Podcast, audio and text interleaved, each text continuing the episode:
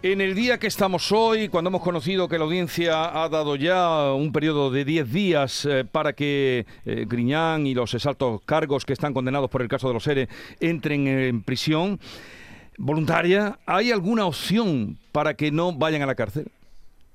Permíteme que te haga primero un matiz, Jesús. El plazo de los 10 días no empieza todavía a computar hasta que se resuelva el recurso de súplica, que digamos que es la última opción que tienen los condenados para intentar eh, evitar la entrada en prisión. Eso se tiene que resolver, el plazo son tres días, con lo cual terminará a final de semana y el tribunal tendrá que resolver a principio de, la siguiente. Eh, respecto a lo que tú me planteas, pues creo que hay muy pocas posibilidades, teniendo en cuenta que el órgano que tiene que resolver ese último recurso, el recurso de súplica, es el mismo órgano que ha considerado que no se dan las circunstancias para que se pueda suspender la ejecución de la pena.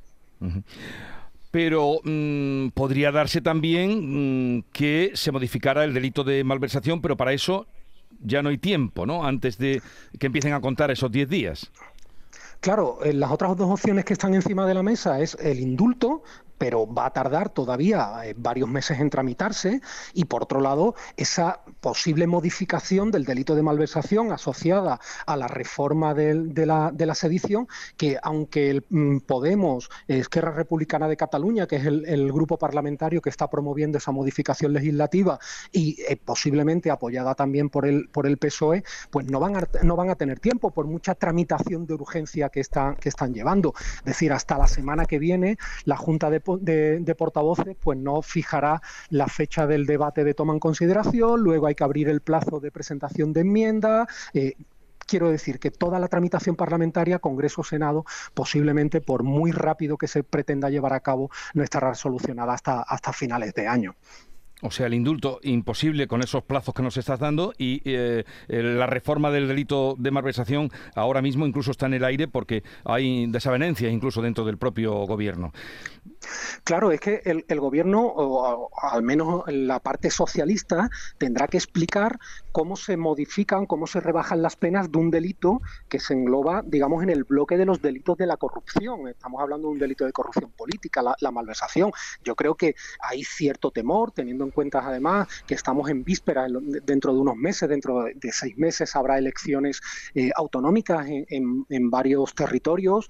Eh, creo que el gobierno mm, tendrá que explicar muy bien cómo se rebajan las penas. Es verdad que se está intentando establecer ahí una frontera entre si la gravedad del delito depende de si ha habido enriquecimiento personal eh, o no. Pero mm, digo, eh, habrá que explicarle muy bien al ciudadano cómo un caso de corrupción política merece que, sean rebajadas las penas. Eh, ¿Cuánto fue el dinero exactamente que no se utilizó para los fondos para los que estaba previsto utilizarse? Vamos, el dinero que se distrajo.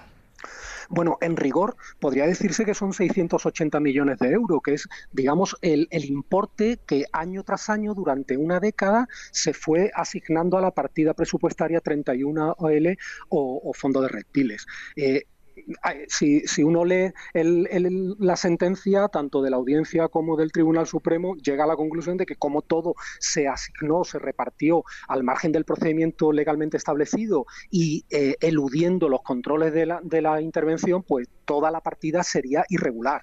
Ahora bien, si nos ponemos un poco a, analizar, eh, evidentemente hay cuestiones muy groseras, no todos los 680 millones de euros, porque gran parte de ese dinero, la mayor parte de ese dinero, terminó yendo pues a los prejubilados legales, los que en teoría tenían derecho a percibir eh, esa renta y a los que, por cierto, no se les ha llamado al procedimiento ni siquiera como beneficiarios a título lucrativo de los efectos de, un delito, en este caso del delito de, de malversación y prevaricación. Pero eh, descontada esa gran parte, hay dinero, hay partidas que se llevaron pues eh, compañías de seguro, intermediarios, que son las empresas que estaban, que mediaban entre la Junta de Andalucía y las compañías de seguro para la, para la suscripción de los de las pólizas de prejubilaciones, eh, y también, por supuesto, los intrusos, esos trabajadores que no, que no, que no debieron haber recibido esa ayuda porque no estaban, no trabajaban para la empresa a la que se le ofreció ese, ese apoyo. Antonio Salvador, gracias por estar con nosotros. Un saludo, sé que tienes otra cita eh, en televisión. Un saludo y ya veremos qué pasa próximos días y próximas horas. Buenos días. Muchas gracias. Buenos días.